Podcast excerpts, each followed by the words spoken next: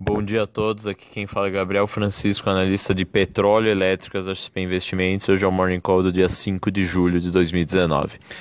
Nessa manhã, os mercados globais operam sem tendência única, com os futuros Estados Unidos e Europa em leve queda, enquanto os mercados na Ásia fecharam em leve alta. O petróleo também opera em leve alta de 0,5%, recuperando parte das perdas ocasionadas por menores perspectivas de crescimento global, isso apesar dos cortes de produção estendidos pelo OPEP no início da semana. No campo global, o grande destaque de hoje é a divulgação de dados de criação de emprego nos Estados Unidos em junho, que ocorrerá às 8h30 do horário de Nova York e 9h30 do horário de Brasília. As expectativas do mercado giram em torno de 160 a 165 mil adições. Um dado menor do que esse, ou seja, que desapontasse essas expectativas, aumentaria a percepção de desaceleração de crescimento global, o qual, por sua vez, levaria a uma expectativa de abordagem mais branda dos bancos centrais no mundo, ou seja, com juros menores por mais tempo. Isso beneficiaria mercados de ações globais e principalmente mercados emergentes como o nosso. Daí a importância. Já no campo doméstico, a Comissão Especial da Câmara concluiu na madrugada desta sexta-feira a votação do relatório da reforma da Previdência.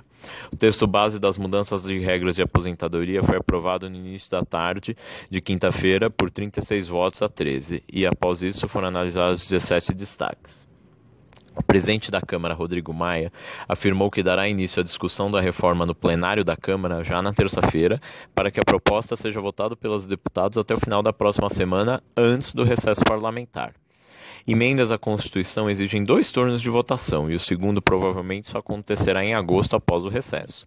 Mesmo assim, uma aprovação em primeiro turno seria uma sinalização positiva para o avanço de uma tão necessária reforma como essa.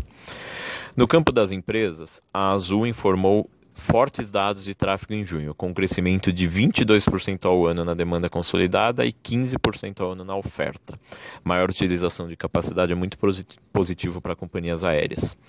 A Gol também reportou dados similares, com aumento de 7% na oferta e 14% da demanda.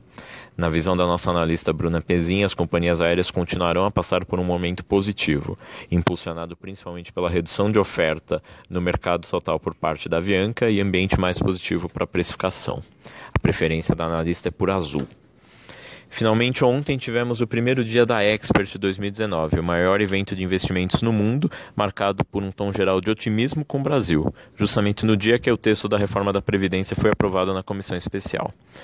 As mensagens positivas foram personificadas pelo ministro da Economia Paulo Guedes, que discursou por mais de duas horas sobre o horizonte do Brasil, e corroboradas pelo presidente do Banco Central, Roberto Campos Neto, ainda que em um tom mais neutro. Isso é tudo por hoje. Uh, por favor, para maiores detalhes, acessem a nossa plataforma de conteúdos. Ficamos por aqui. Muito obrigado.